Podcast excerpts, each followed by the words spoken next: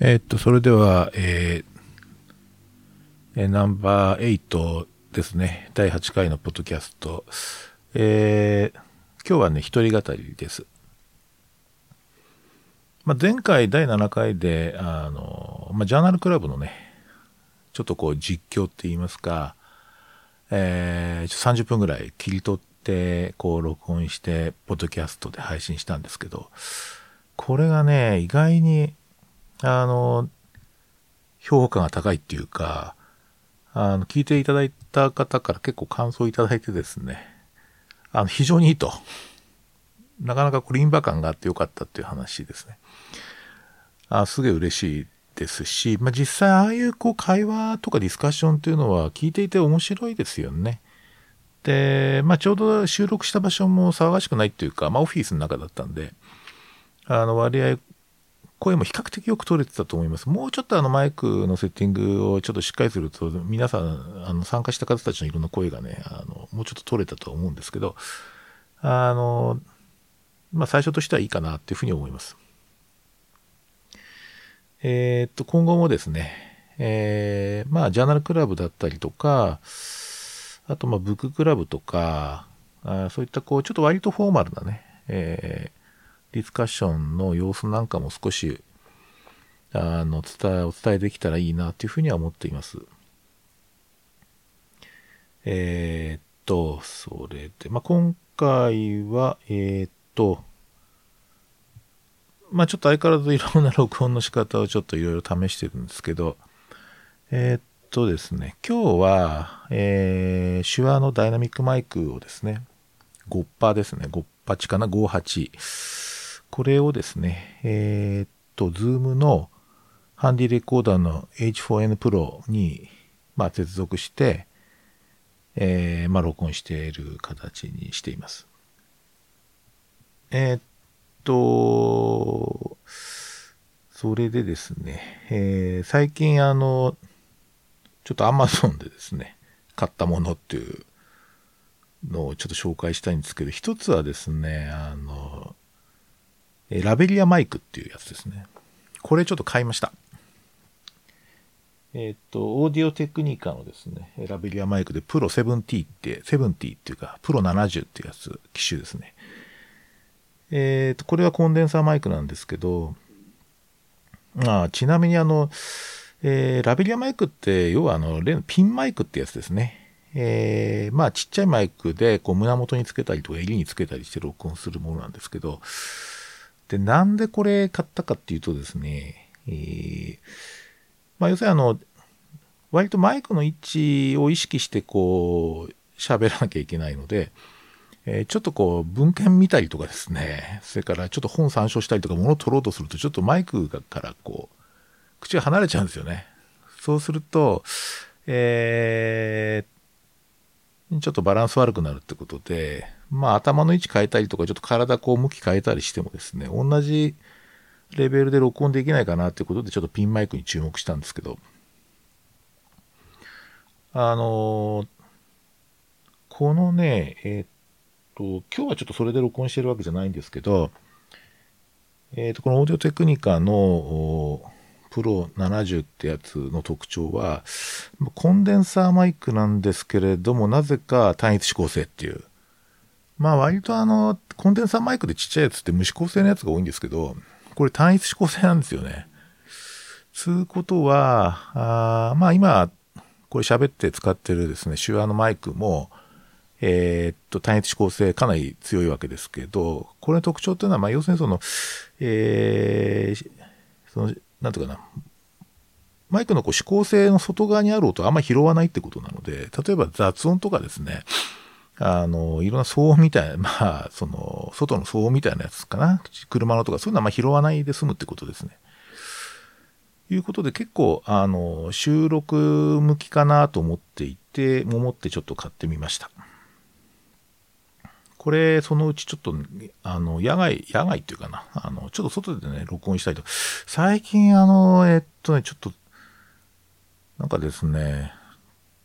まあこういうことやってるせいで、ちょっとポッドキャストの歴史的なこういろんな経過なんかもちょっと調べたりなんかしてるんですけど、昔は例えばですね、通勤途中で収録したものをそのまま配信するとか、なんかそういう、こう、あの、いろんなものがあったみたいですね。あの、結構ね、あの、アウトドアっていうか、あの、部屋とかね、えー、オフィス以外のところで収録した音っていうのもなかなかいい雰囲気があるみたいですよね。まあ実際、以前あの、ちょっと居酒屋のね、えー、様子をちょっとこう、録音したやつを配信したんですけど、あれ意外に好評でしてですね、あの、ある外国に住んでるあの知り合いの方からは、まあ、なんか懐かしいなっていうか、あの日本の居酒屋にも行ってるみたいだみたいな雰囲気がすごいあってよかったみたいな感想をいただいて、まあ、結構、あ、なるほど、そういう見方があるのかとかと思ったんですけど、実はですね、最近もう一つあの買った本でですね、えっ、ー、と、これはですね、オライリーから2005年ぐらいに出て、出た本、古い本ですね、もう十数年前になるわけですけど、あの、ポッドキャストハックスっていう、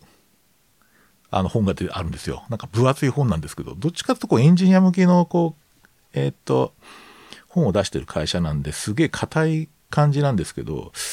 実は、あの、これ、ポッドキャストの、えっ、と、歴史的な経過みたいなのをこうし、えー、知る上では非常に貴重な文献だなってことで、Amazon の古本屋からですね、あの、古本屋から買いまして、実は、あの、先ほど届いたところなんですよね。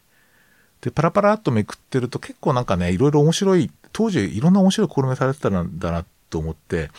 すげえ興味持ったのはですね、あの、 beercast とか beercasting っていうやつ、ビアってのはビールですね。でね、その、まあ、ビールを飲みながらというよりも、なんかね、パブとかね、その、クラフトビールの醸造元に行ってビール飲みながら話すとか、あるいはその、えー、そういうブリュワーがですね、アメリカですね、アメリカのブリュワーが経営してる、そういう、こう、なんていうかな、あの、パブですね。そういったところで、こう、あの、ビールを飲みながら、あの、いろんな話題について語り合うみたいな、まあそういうのビアキャスティングって言うんだそうですけど、まあそういったものが歴史的にあったみたいですね。で、今はね、ちょっと iTunes とかで、ポッドキャスト検索してみると、まあそういうビアキャスティング風なものはあるんだけれども、なかなかこう、実際に居酒屋でこう、ワイワイやってるようなものっていうのは、ちょっとあまり見当たらなかったですね。あの、ただこれって、まあ、あの、ちょっと可能性があるっていうか、まあ日本だと例えばの居酒屋キャスティングとかね そういうのも結構やると意外に面白いんじゃないかと思っていて、というのはやっぱりあの、すごい生の話とか聞けるし、まあ場合によってはあのね、いろんなあの、ちょっと初めてお会いするような方との語りとかもね、ちょっとうまくこう工夫すればできそうで、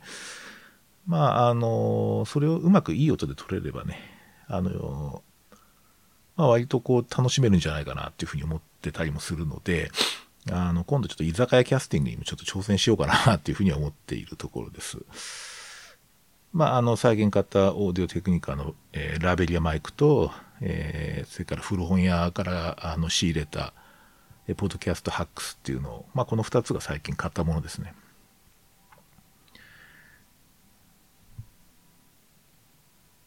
で、えー、っと、あとですね、えー、今日ちょっとなんか話題提供ってことで言うと、えー、っ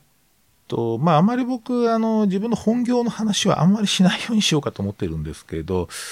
まあ、最近、あの、まあ、本業のところでですね、関心持ってるのは、あの、ソーシャルプリスクライビングっていう話なんですよね。社会的処方っていう話で。で、これは、あの、まあ、例えば医療機関とかが、えー、っと、まあ、そこのある患者さん、まあ、まあ、プライマリケア領域のある患者さんなんかに対してですね、あそういう患者さんの、まあ、問題として実は孤独の問題とかね、それから、えっ、ー、と、そうですね、悲嘆の問題だとか、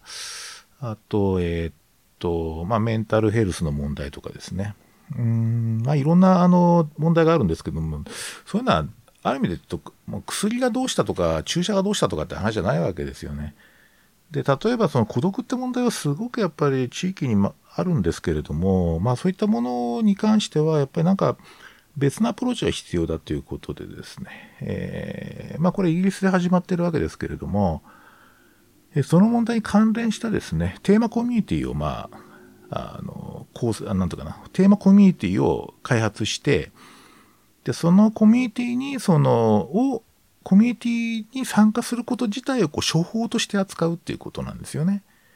それで、まあ、ソーシャルプレスクライビング、社会的処方って、ま、いうふうに言われてるわけなんですけど、これはですね、あの、現場でやってるものにとっては、そういうものがあると極めてありがたいっていうのがあります。あの、ありがたいっていうよりも、まあ本当にそれが必要なんだなっていう実感はおそらくですね、えー、プライマリケアとか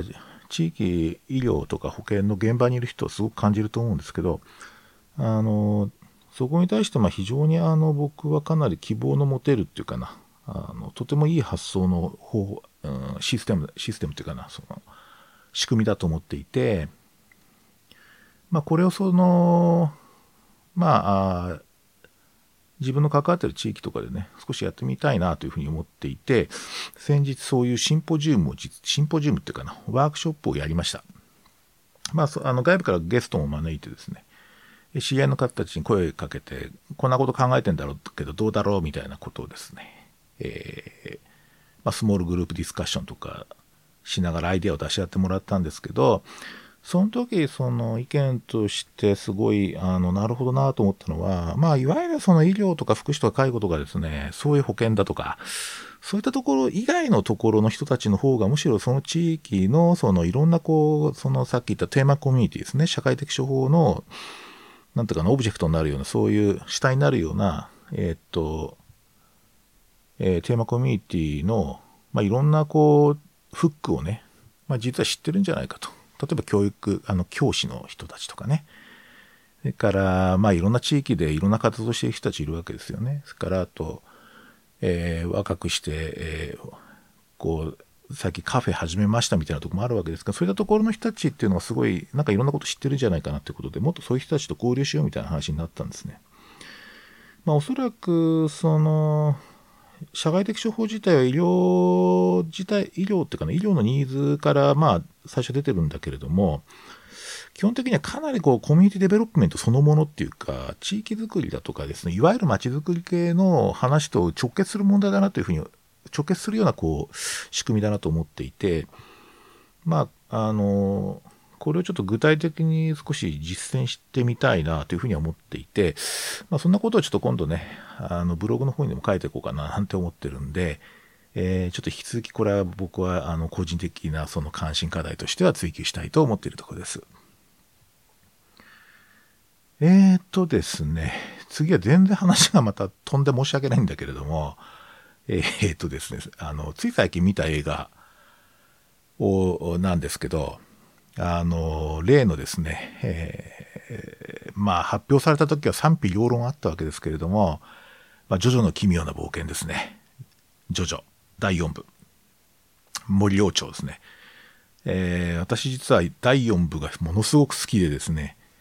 えー、まあおそらく、いわゆる一般的なポピュラーな人気としては、もうジョジョって言えばまあ第3部、それから第5部あたりがね、人気あるし、まあコアなファンの人たちっては第1部とかね、そういう感じで、あの、まあ、あの、いろんな、こう、どの、どのね、あの、し、あの、シリーズを、が推しかみたいなのは相当人によってこう違うわけなんですけども。まあ私好きなのは第4部が、まあ一番好きで、次が第2部かな。やっぱあの、まあやっぱりジョセフが好きですね。ええ、あの、あの性格がね、非常に好きなんですけれども。えー、第4部が、まあ一番好きなのは、好きな部分っていうのは、うんと、なんていうかな。えっとね、まあキャラクターが好きなんですよね。まああの、ジョースケのね、あも好きだし、あと悪役のっていうかな、悪い連中も結構ね、愛嬌があってね、みんな好きですね。まあ実は私、しげちってすごい好きなんですけど、まああの、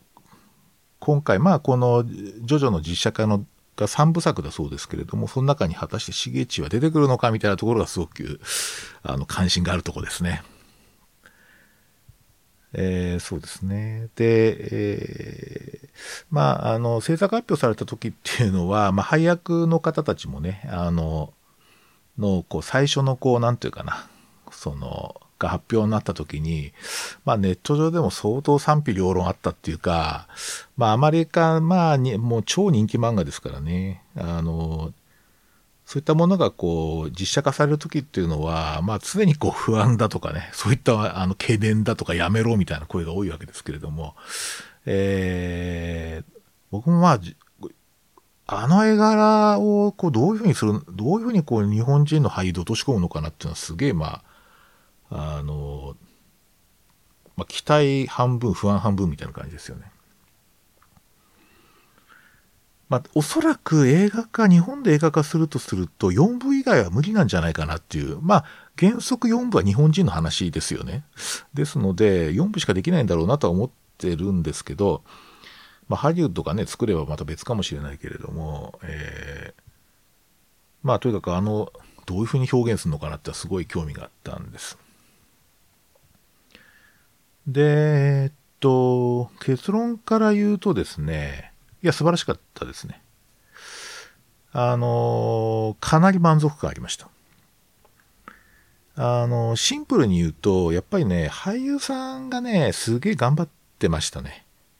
あのね、なんか滑らないんですよ、結構。あの、最初こう、最初のビジュアルをこうね、発表の時見た時に、えって感じだったんですけど、まあ実際動いたりしてるとかセリフ回しなんかは相当やっぱりあのね、林さんたち頑張ったなっていう感じがしてまして、あの、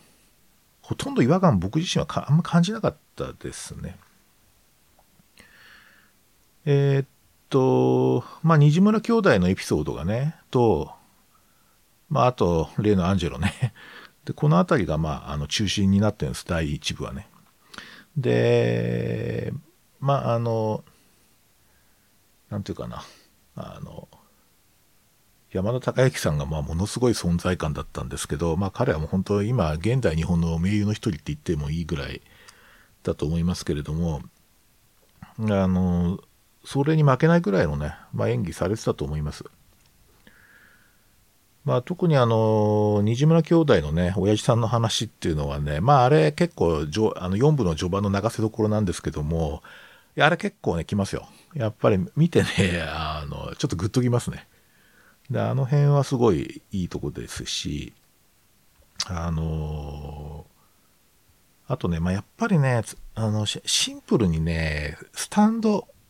なぜかスタンドって言うんですよね。あの、スタンドって言うかと思ってたんですけど、あの、スタンド、スタンドですね。スタンドが、まあ、ああいうふうな形で、こう、あの、動いてるっていうか、その、まあ CG ですけれども、その実写映画の中で動くっていうのが結構感動しましたね。やっぱりちょっとゾクッときましたよ。特にね、あの、まあこれ知ってきた人僕はもう大好きなスタンドでですね、あの、バッドカンパニーっていう、まあスタンドがあるんですよね。これがね、もう鳥肌立ちましたね。で、実際結構ね、あの、あの想像してたよりもヘリとかね、がでかいんですよ、結構。で、ミサイルもでかいし。あれはすごいね、あの、序盤で一番こう、ああの、慶長対、まあ、丈介みたいなね。そういうところの一番の、まあ、クライマックスですけども、そこのところのね、戦闘シーンはかなり見応えがありましたね。もっと見たいな、みたいな感じでした。あと、まあ、やっぱりあの画質をね、全体としてアンダートーンにしてるっていうか、ちょっとダークな感じにしてるのと、あと、まあ、あの、日本でのロケじゃないらしいんですね。あの、ヨーロッパっていうか、スペインの方でロケしたみたいで、まあ、空気感がね、やっぱりちょっとね、普通の日本、まあ、仙台じゃないね、あれは。仙台とは言えないような空気感があって、あの、それがやっぱり、あの、逆によくマッチしてたなと思ってて、今回も良かったなと思いますね。まあ、実写化して、これは実写、あ、あのね、ただですね、あの、いわゆるね、こう、能力の解説とか一切ないので、おそらく漫画もアニメも見たことない人が見ると全然わかんないと思いますね。あの何、何の話みたいな感じになるので、あの、まあ、漫画かアニメがすごい好きな人は、あの、見たら絶対、あの、満足すると思うんですけど、その二つ知らない人だとするとね、少なくともちょっと、ま、あの漫画のコミックスの第4部の最初の5巻ぐらいはちょっと読んどいた方がいいかなというふうには思います。あの、そういう点ではね、ちょっと、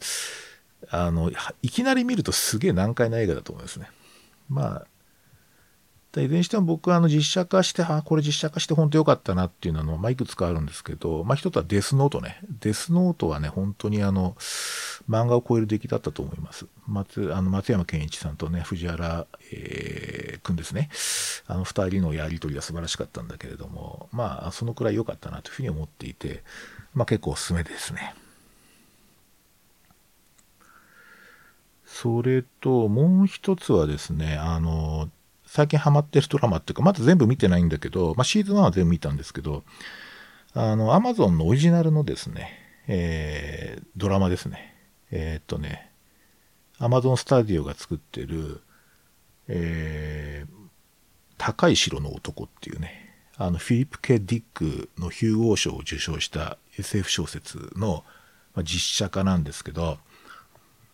いや、これがまあの、これはね、アマゾンプライムの会員だと、まあ、あの、無料で視聴できるわけなんですけれども、いや、これはかなりすごいですね。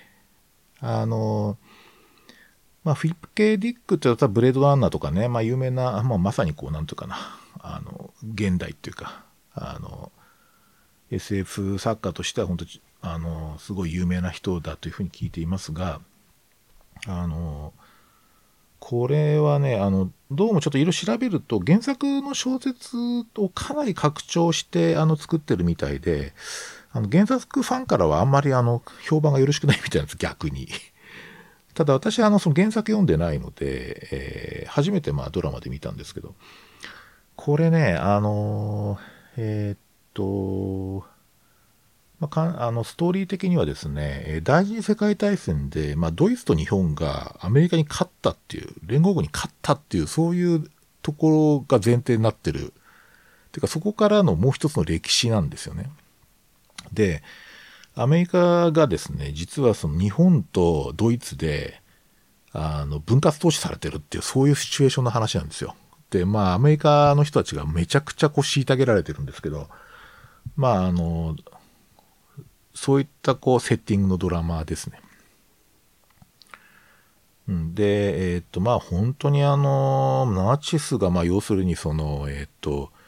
まあ、世界を制してしまったわけですから、もう本当ハーゲンクロイツとかがですね、ガンガン出てくるっていう、まあ、おそらく普通に地上波とかのドラマだと作りにくいよなっていうような話がめちゃくちゃ、あの、そういう表現がものすごく多くて、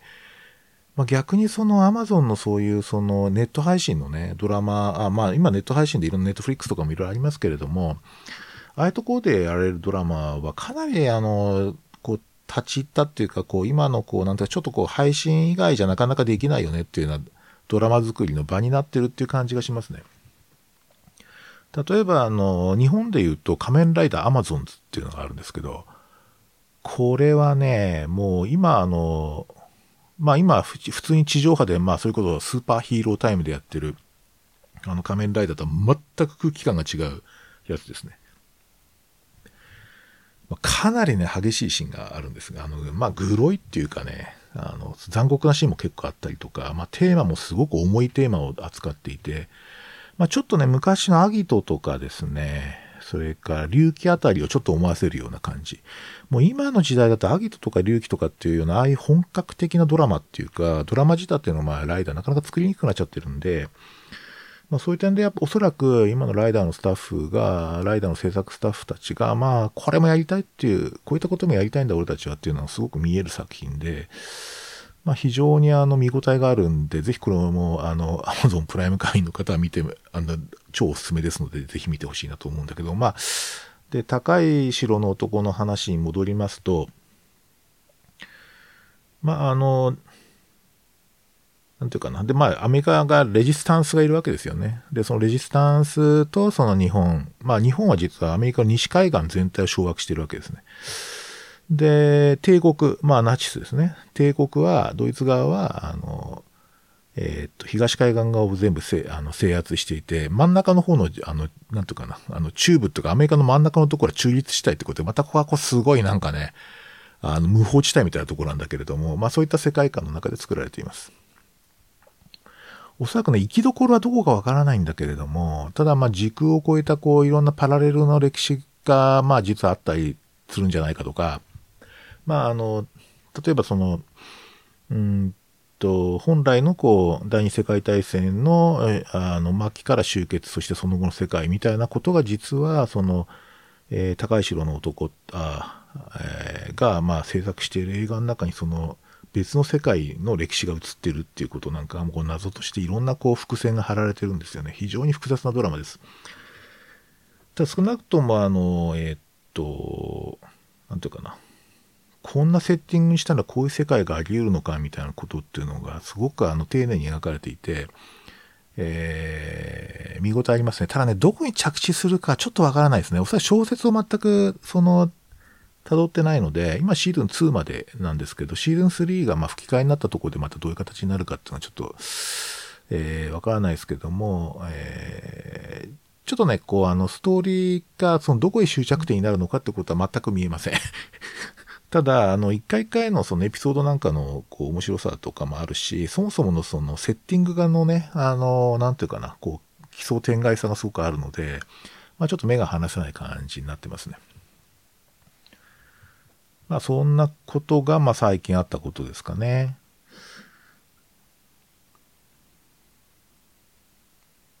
まあ、あとね、最近読んだ本とかもいろいろあるんですけど、まあ、えー、っと、だいたいこう一人語り、限界がだいたい30分ぐらいなので、まあそろそろね、えー、30分近づいてきているので、えー、今日はこここれぐらいにしようと思います。あの、先ほど言った、あの、ビアキャスティングっていうかな、まあ、居酒屋キャスティングみたいなやつ、それからブッククラブとかジャーナルクラブ、あと今いろいろ、あの、経過、実際にもう準備してるんですけれども、いろんなこう対話っていうかな、ダイアログみたいなね、そういったようなところそういったことを、まあ、雑談系のそういった番組なんかもちょっと今、あの、準備してますので、えー、そのあたりもまた聞いていただければと思います。えー、今日もお付き合いありがとうございました。また、えっ、ー、と、次回お会いしたいと思います。それではまた。